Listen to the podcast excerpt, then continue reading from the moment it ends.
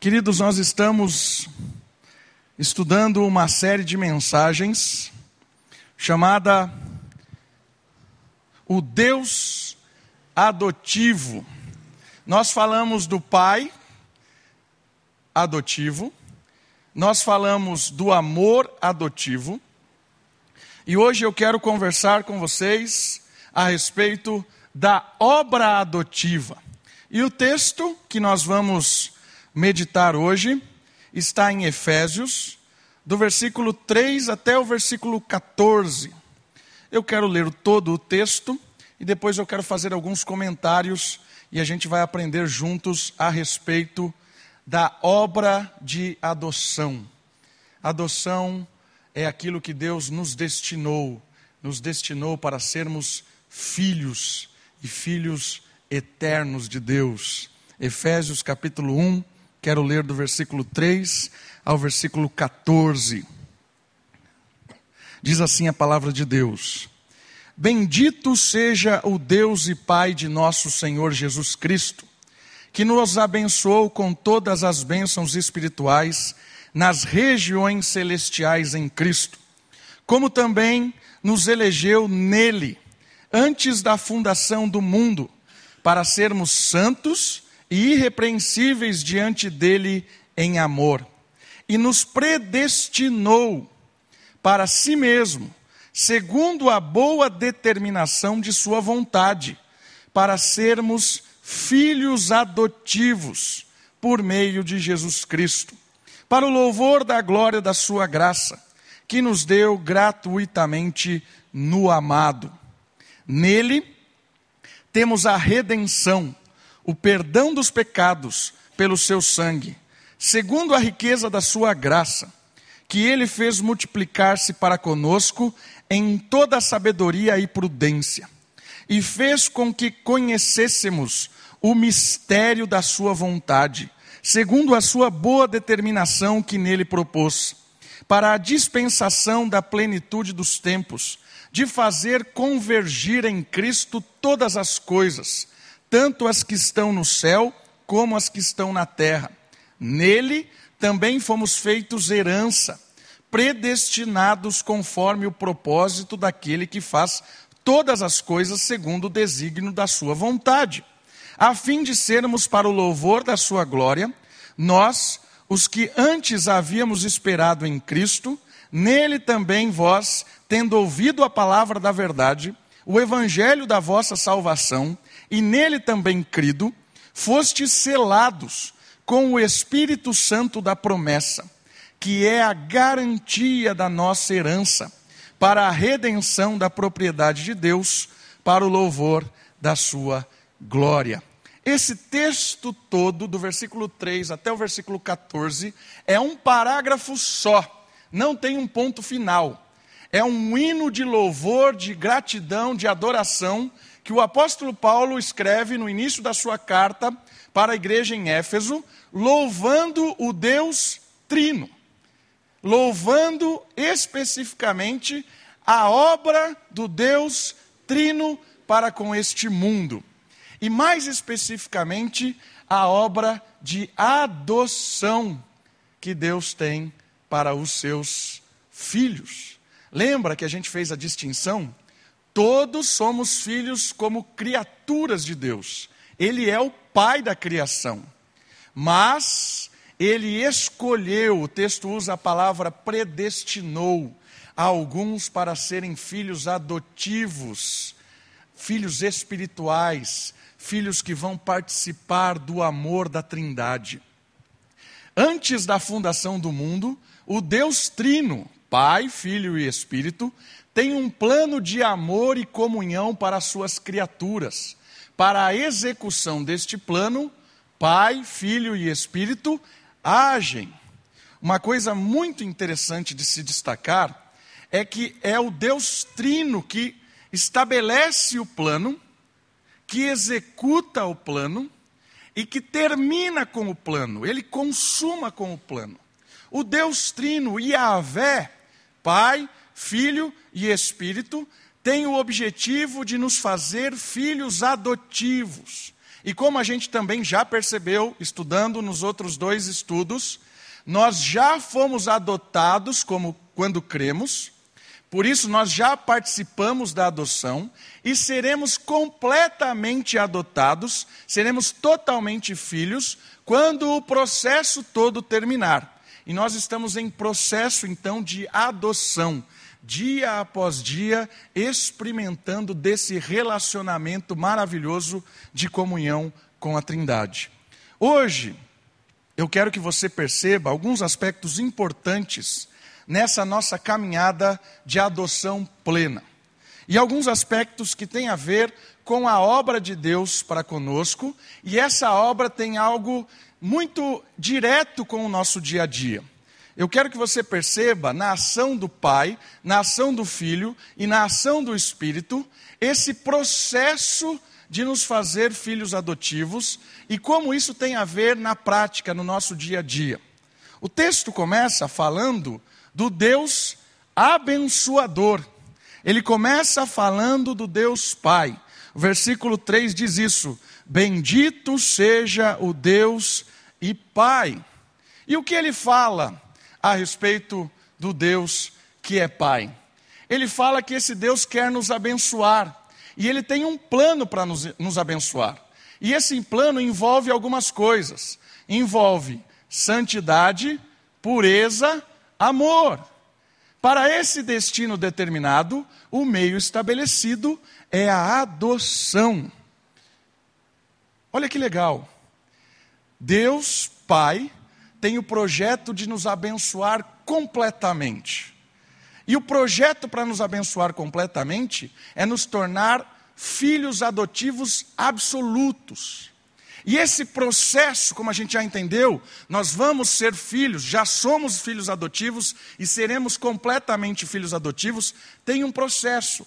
E esse processo envolve essas palavrinhas: santidade, irrepreensíveis e amor. Por que, que essas palavras são importantes? Porque essa, essas palavras têm a ver com aquilo que o Deus Pai planejou para nós. Amor é aquilo que Ele quer que nós experimentemos. Porque o Pai, o Filho e o Espírito amam-se eternamente. Um amor perfeito, um amor puro, um amor santo, um amor que a gente ainda não conhece plenamente. E o, o, destino que Deus quer para nós é que nós conhecêssemos, ou que nós conheçamos deste amor, que a gente sinta, vivencie, experimente deste amor divino plenamente. Mas algumas coisas são importantes. Não tem como experimentar deste amor sem dois aspectos: santidade e irrepreensibilidade. Aí o negócio fica difícil, né? Porque o texto bíblico diz que sem santidade ninguém verá a Deus. Se não vivermos uma vida de, de retidão, não tem como experimentar as coisas de Deus. Fica difícil. E a gente sabe por que, que as coisas ficaram difíceis. Por que, que ficaram difíceis? Infelizmente, o nosso coração hoje está condicionado ao contrário disso, do que é santo, irrepreensível, do que é o amor verdadeiro.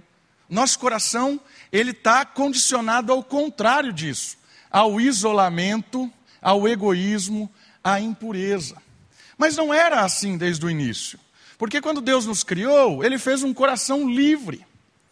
O coração que Deus estabeleceu em Adão era um coração livre, que experimentava do amor, da santidade, do que era ser irrepreensível, tinha um relacionamento muito bom. E esse coração livre de Adão, o nosso coração foi estabelecido por Deus em santidade, pureza e amor.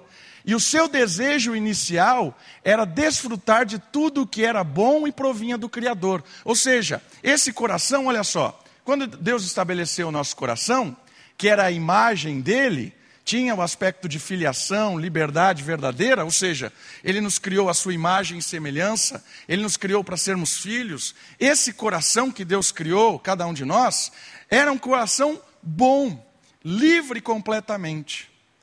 E o coração, o que, que é o coração? O coração é a vontade, o sentimento, é a emoção, o coração é a identidade espiritual do ser humano, é aquilo que nós somos. Provérbios diz que o coração é como o nosso espelho. Você olha no espelho e vê quem você é. O seu coração é quem você é, é o seu íntimo. E quando nós fomos criados, ou seja, quando a humanidade foi criada, tudo que provinha do coração, os sentimentos, os desejos, o ânimo, era bom, porque o coração era bom. E também todo o entendimento, a razão humana era boa. O coração, quando Deus criou para experimentar do, do amor dele, era um coração santo, irrepreensível e que podia amar verdadeiramente todas as coisas, porque amava verdadeiramente ao Criador. E o coração humano, ele era bom. Então, tudo que pulsava do coração, todo o desejo do ser humano era bom, o sentimento era bom, o que ele desejava era bom, os seus sonhos, os seus planos, o seu entendimento das coisas, como ele interpretava as coisas, era tudo bom. A questão é que esse coração criado por Deus, ele tinha uma opção contrária. Ou seja, Adão tinha a possibilidade de transformar esse coração. Tinha a possibilidade de fazer isso. Adão foi o único ser humano que teve a oportunidade, a liberdade de escolha contrária àquilo que o seu coração mandava. Ele foi o único ser humano que teve isso. A escolha contrária. Ou seja, ele tinha um coração bom, que emanava sentimentos bons, que fazia com que ele entendesse as coisas boas, mas ele tinha algo que nenhum outro ser humano tem e nunca mais terá, que é a possibilidade de ir contra o seu coração. Deus colocou isso em Adão. E ele usou dessa possibilidade. E ele transformou o seu coração em trevas. Quando ele disse para Deus: Eu não quero quando ele se voltou contra Deus e disse: Eu não quero esse amor, eu não quero esse tipo de santidade, eu não quero esse tipo de pureza, eu quero outro tipo. Porque a serpente ofereceu outro tipo de pureza, outro tipo de amor, outro tipo de santidade. E aí o que aconteceu com o coração humano? O coração foi contaminado. Esse é o coração que todo mundo nasce. O coração que todo mundo nasce é um coração contaminado. E olha só, esse coração não tem mais aquilo que Adão tinha, a possibilidade de ir contra ele mesmo. Por isso, todo coração humano, todo coração humano, ele é mau. E o que implica isso? Implica que todo sentimento, toda, todo entendimento está contaminado pela maldade.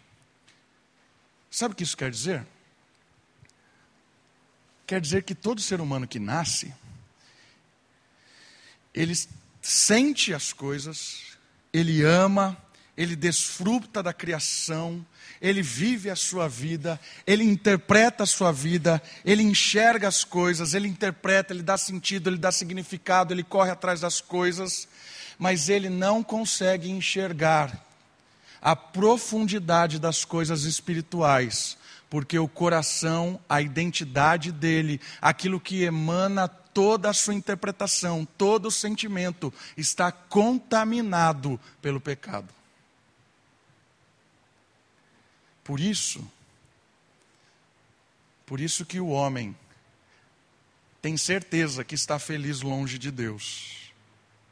Por isso que o ser humano tem certeza que pode se realizar por completo, sem nunca experimentar do perdão de Deus. Por que, que ele tem certeza disso?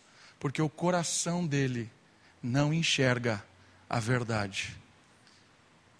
Ele está cego. Como um carro desalinhado. Você solta a direção do carro, ele vai para a direção onde ele está. Esse é o coração. Percebeu? Não tem como sair nada nada do entendimento correto, nada do sentimento correto, porque está tudo contaminado. Quer dizer, Davi, então, que a pessoa que não entendeu as coisas de Deus espirituais, ela não faz nada, nada produtivo? Não é isso que eu estou dizendo. Tem pessoas que nunca tiveram uma experiência com Deus e criam coisas que beneficiam a sociedade, que fazem ações que beneficiam a sociedade, fazem obras de caridade, fazem coisas boas para a sociedade. O que eu estou dizendo é que o coração não permite ele enxergar coisas espirituais que estão por trás das ações. Toda ação, ainda que beneficie alguém, contaminada pelo pecado, não agrada a Deus. Ela pode produzir algo socialmente aceitável. Isso é a graça comum. Imagina se Deus não permitisse a graça comum, o caos que seria? Se Deus não permitisse que o ser humano que é mau pudesse se organizar em sociedade, pudesse viver, o caos que seria? Deus permitiu que Caim, que matou Abel e foi embora, fundou uma cidade e disse que a cidade ali não teria Deus, colocou o nome da cidade com o nome do filho dele. Deus permitiu que se organizasse uma cidade, que vivessem, que desfrutassem as coisas. É a graça comum. Isso não quer dizer que aquilo está agradando a Deus. Isso quer dizer que eles estão vivendo. E quer dizer outra coisa: coração contaminado. Por isso, meu querido, minha querida, os resultados não justificam os meios. Lembra que a gente está falando disso? Os resultados não tornam os meios corretos. Para Deus não funciona assim.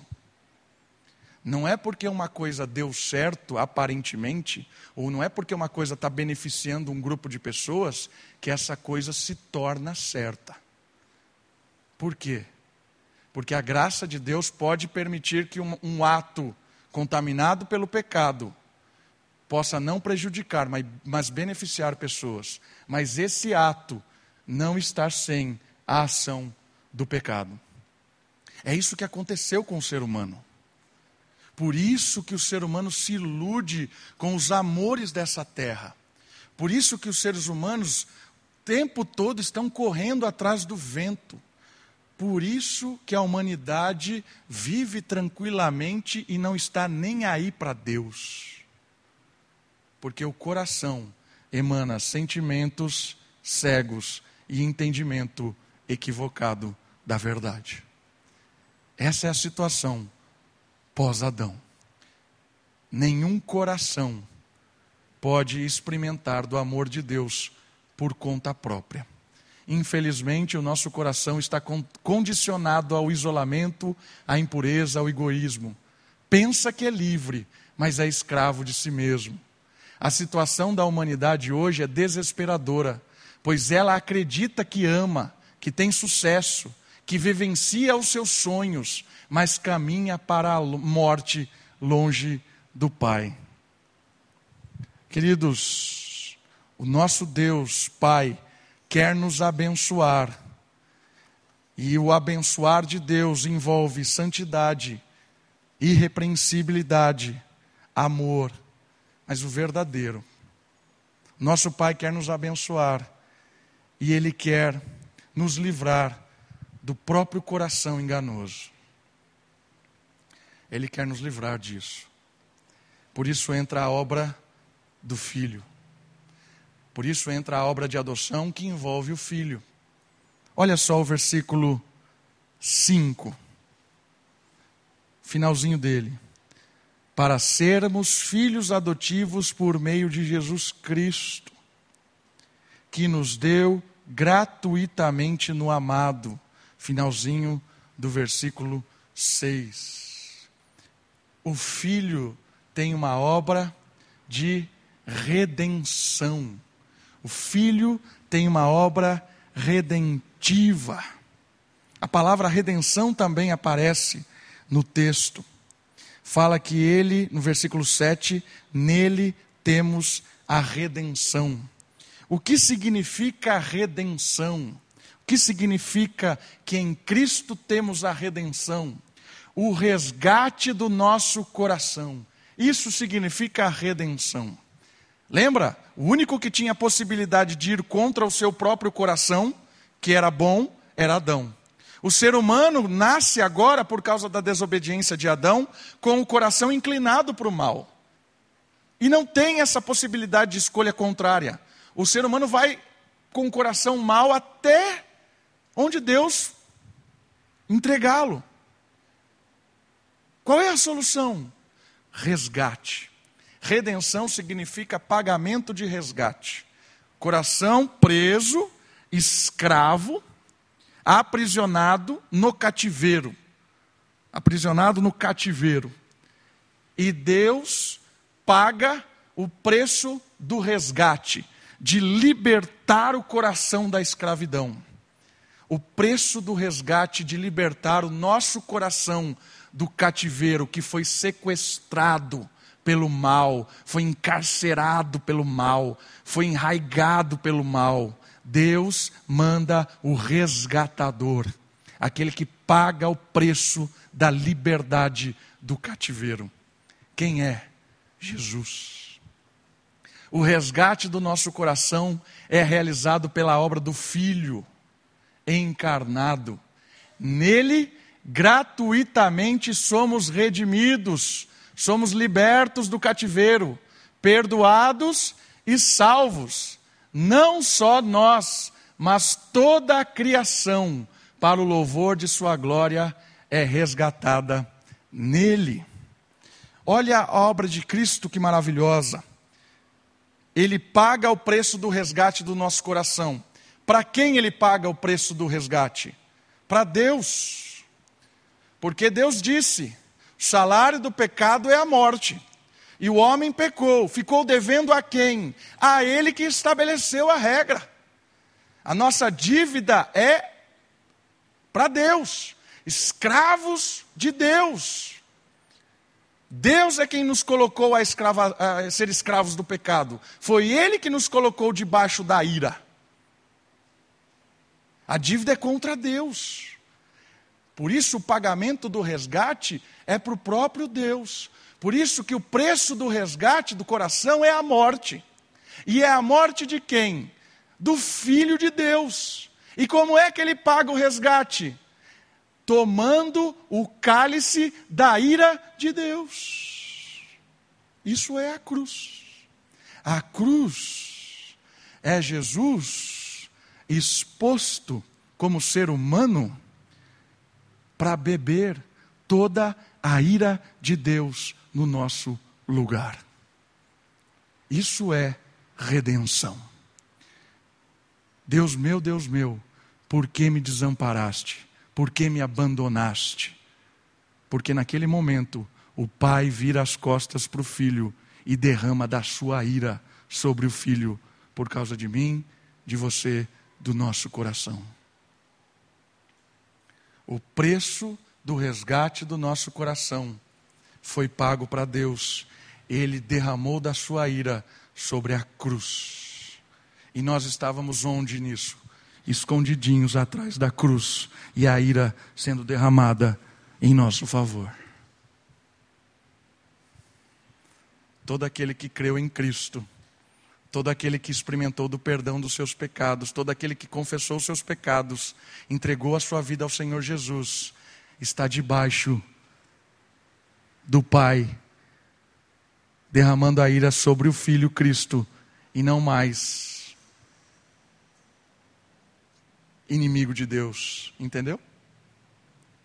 Jesus tirou o nosso coração Jesus pagou o preço do resgate com a sua própria vida. Jesus é o Filho Redentor. E qual é a implicação disso para o nosso coração? Olha só qual é a implicação. Hoje nós temos um coração no amado. O que significa isso? Isso eu quero que você preste atenção. Nosso chamado não é para imitarmos ao filho. Presta atenção nisso aqui. O nosso chamado não é para imitar a Jesus, porque é impossível imitar a Jesus, mas para participarmos no Filho. Quando estamos em Cristo, vivemos como Cristo, pois é Ele quem vive em nós. Olha só o que aconteceu. Quando Deus diz que, ali no texto, nos presenteou no amado, e quando Paulo usa dezenas, quase centenas de vezes estar em Cristo, o que isso significa? Significa que o coração que foi resgatado, ele é um coração que deve ser depositado em Cristo. Não tem como a gente imitar Jesus, tem como a gente se entregar a Jesus. Quando o meu coração e o seu coração está em Cristo, desfrutando do seu amor, do seu perdão, da sua, do, da, da, do seu cuidado, quando eu e você derramamos o nosso coração a Jesus, quando a gente experimenta realmente a intimidade com o Filho, a gente sai desse encontro com Cristo e a gente vive naturalmente a vida cristã. A vida cristã não é fruto de uma força para abandonar o pecado e viver uma vida de santidade. Ela é fruta, fruto de um coração que se quebranta diante de Deus todos os dias e bebe, bebe do amor de Cristo. Entende? Em Cristo eu me deleito, me satisfaço, tenho encontro com Ele me realizo. E quando eu saio desse encontro, eu vivencio o dia a dia, eu estou com esse Cristo em mim, eu vivo como ele vive, porque Cristo vive em mim, não eu mesmo. Entendeu o que aconteceu? Talvez a minha vida cristã ou a sua vida cristã está pesada, difícil, não conseguimos fazer isso, está difícil abandonar tal coisa. Talvez você precise parar de querer imitar a Jesus e começar a se relacionar com Jesus. Experimentar do carinho de Deus. Estar em amor com Deus. Lembra que o objetivo é nos adotar para que a gente experimente do amor do Pai, do Filho e do Espírito, trazer ali para aquele amor perfeito, quando a gente desfruta desse sentimento com Deus, desse relacionamento, dessa intimidade, a gente vive livre. Entendeu? Às vezes a gente vai viver a vida inteira querendo ser cristão, mas é impossível ser cristão. A gente precisa se relacionar com Cristo porque aí naturalmente somos como Cristo. O filho que cresce olhando o pai, a mãe, naturalmente, ele tem os trejeitos do pai, da mãe. Né? A Kate direto fala para a Sofia, ou Davizinho. Né? Só quando ela faz coisa errada ela fala isso. Né? É o Davizinho. Entende? Por isso que os primeiros cristãos eram chamados de cristãos. Porque bebiam em Cristo. As pessoas olhavam para eles, eram cristos pequenos, crist, cristãozinhos. Olha lá os cristãozinhos, ó, é? a mesma expressão. Ó o Davizinho, ó o cristãozinho. Por quê? Porque vivia com Cristo. É isso que acontece. E olha o coração, o coração no amado. Olha lá o coração no amado. O coração no amado, ele é um coração que o mal também está, mas o que é bom também está. Nós que experimentamos da adoção, mas não temos a adoção plena, quando a adoção for plena, nosso coração vai ser bom totalmente. Não como o de Adão, porque o de Adão poderia ter a escolha contrária, lembra? O bom totalmente lá da adoção não vai ter mais a escolha contrária. Então, ninguém que tiver o coração pleno lá no céu, no novo céu e na nova terra, vai poder escolher contrário àquilo. Então, vai ter só atitude de bondade, não vai ter escolhas erradas. Mas olha só, esse é o processo. Está o bem e o mal ainda no nosso coração, ou o bom e o mal. E o, o, o, estar no amado é que alimenta o nosso coração para aquilo que é bom, os nossos sentimentos serão bons, o que eu vejo da vida é bom, como eu interpreto a vida é bom, quando eu estou no amado, quando eu estou me deleitando em Cristo. Quando eu estou me deleitando em Cristo, e vem aquele baita problema na minha casa, e chega diante de você, o seu coração vai responder automaticamente o que fazer. O sentimento que você terá diante daquele problema, a interpretação que você dará àquele problema e a solução que você dará àquele problema depende de onde o seu coração está se deleitando.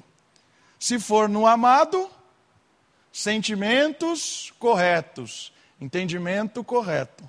Se for no mundo, soluções ilusórias, soluções pecaminosas, soluções destruidoras. Todos os dias, todos os dias, meus irmãos, aparecem situações diante de você e o seu coração responde automaticamente. Você sente automaticamente. Você não fica pensando, o que eu vou sentir diante disso? Não. Você sente automaticamente. Você responde automaticamente. Você interpreta automaticamente. Você já dá um senso de juízo àquilo que está acontecendo. Qualquer coisa que acontecer amanhã de manhã, onde você estiver, seja no trabalho, seja em casa, seja na faculdade, seja na escola, não sei onde você vai, qualquer coisa que acontecer, o seu coração vai interpretar e vai responder automaticamente. Aí é a pergunta: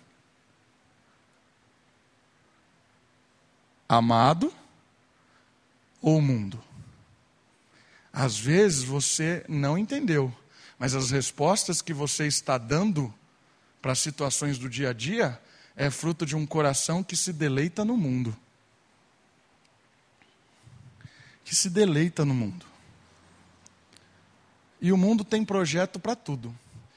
O mundo tem projeto para o seu entretenimento. O mundo tem projeto para a educação dos seus filhos. O mundo tem projeto para aquilo que é prazeroso, o mundo tem projeto para o seu casamento, o mundo tem sete passos para o sucesso, o mundo tem cinco passos para a maturidade espiritual, o mundo tem cinco formas de fazer o que, qualquer outra coisa. Qualquer coisa que tiver cinco passos ou dez, esquece, é lixo. Não existe cinco e nem dez passos para nada. Não existe. O que existe é relacionamento com Deus. Eu queria que você começasse a perceber que o seu coração às vezes te engana. O meu coração às vezes me engana. Às vezes eu estou olhando para uma coisa e estou entendendo que eu sou a vítima. Estou lá, sou a vítima da situação. Ai, estão me tratando assim, coitadinho de mim.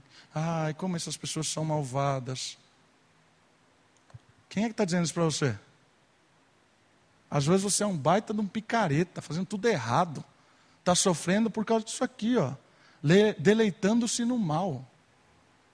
Você quer o quê? Não adianta se vitimizar.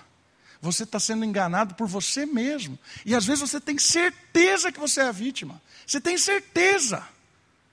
Tem certeza, não é maldade, você não é hipócrita. Eu não sou hipócrita, não, sou, não é maldade minha. Eu tenho certeza que eu sou a vítima nessa história. Mas é porque o meu coração está se deleitando no lugar errado. Coração no lugar errado interpreta as coisas. Entendimento equivocado, sentimento equivocado. Meus irmãos, minhas irmãs, A obra de adoção nos aproximou do amado, houve o pagamento do resgate do nosso coração para perto do Pai. Nós temos a oportunidade de nos deleitarmos em Jesus, para que nós possamos vivenciar dia a dia um relacionamento com Deus e, a partir desse relacionamento, experimentar a vida de uma forma a sentir as coisas, interpretar as coisas a partir daquilo que Deus ensina e não do que o mundo ensina. Isso vai mudar radicalmente o jeito com que você trata a sua esposa, com que você trata o seu marido, com que você trata o seu chefe você trata o seu empregado, com que você trata os seus vizinhos, vai mudar como você trata tudo, como você sente as coisas. Mudança de coração. E o texto termina falando da obra do Espírito. A obra do Espírito. Olha só, o Espírito selador, o Espírito de Deus faz com que experimentemos uma comunhão maravilhosa com Deus e com a comunidade. É esse Espírito que nos corrige, nos liberta dia a dia e consola a nossa mente aflita e nos cela com a propriedade, ou o selo de sermos propriedade de Deus. Versículo 13 diz isso. Quando nós cremos no Evangelho da salvação, nós fomos selados pelo Espírito da promessa. E o 14 diz que essa é a garantia da nossa herança para a nossa redenção da propriedade de Deus. Ou seja, ainda que o nosso coração ainda seja enganoso, ainda que a gente tenha essa, esses sentimentos equivocados, ainda que às vezes a gente está patinando, o Espírito nos cela. O Espírito Santo, ele é o selo real de Deus. E o que é o selo real? Na antiguidade, os reis selavam as suas cartas com o anel real, pegava lá uma cera e selava a carta. Isso dizia que ninguém poderia abrir aquela carta a não ser o nome que estava na carta, porque o selo real é a garantia de que ninguém pode abrir aquilo porque aquela carta tem um destino e a propriedade daquela carta é real e o destino tem que chegar. É essa ilustração aqui. O Espírito Santo, ele é o nosso selo real.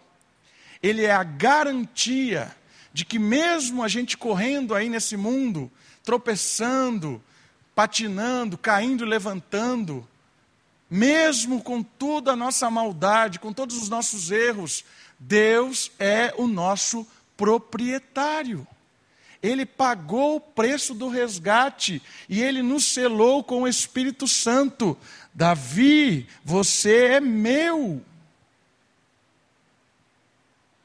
Por isso que ninguém arrebata das mãos de Deus o filho dele.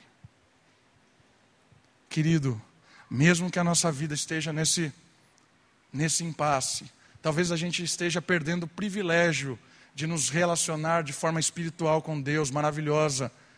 Mas mesmo assim, o Espírito cela você de uma forma tremenda, que o mundo não pode lhe tomar, que o inimigo não pode te resgatar novamente, te aprisionar. Agora você é cativo, eu sou cativo de Deus.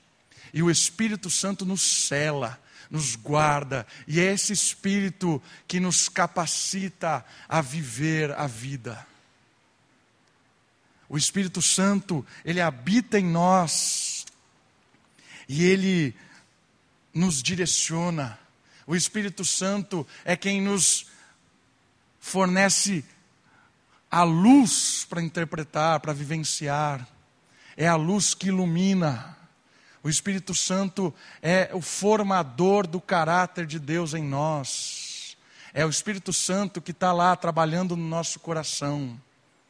Enquanto nós estamos deleitando o nosso coração no, no amado, o Espírito Santo vai alimentando o nosso coração e o Espírito Santo vai nos dando poder para vivenciar nesse, vivenciar nesse mundo de forma libertadora, não mais escravo de nada, não mais escravo de nenhuma ilusão que esse mundo prega. O Espírito Santo é o poder de Deus para nos salvar por, qual, por completo de qualquer coisa. Por isso, meu irmão, minha irmã, eu não sei qual é a sua luta, qual é o seu dilema, quais são as suas as suas batalhas. Mas eu sei que se você um dia creu em Cristo, Deus quer lhe abençoar porque ele já te adotou. Cristo quer que você se deleite nele, porque ele já é já é o portador do seu coração. E o Espírito é o selo, e Ele é quem te alimenta, te sustenta, te direciona, te consola, te conforta. Não importa a sua realidade, não importa onde você está, importa quem você é em Cristo. Não existe situações que o Deus Trino não possa transformar. Não existe famílias que o Deus Trino não possa restaurar. Não existe histórias que o Deus Trino não possa mudar. Eu creio nisso. E eu tenho certeza que se você também crê, você pode experimentar da bênção do Pai, do amor do Filho e do selo do Espírito para viver neste mundo como um filho adotivo de Deus, desfrutando da obra desse Deus maravilhoso todos os dias, na sua e na minha vida. Vamos orar? Baixe sua cabeça, feche os seus olhos, ore o Senhor, adore a Ele, louve a Ele por tamanha obra de redenção na nossa vida.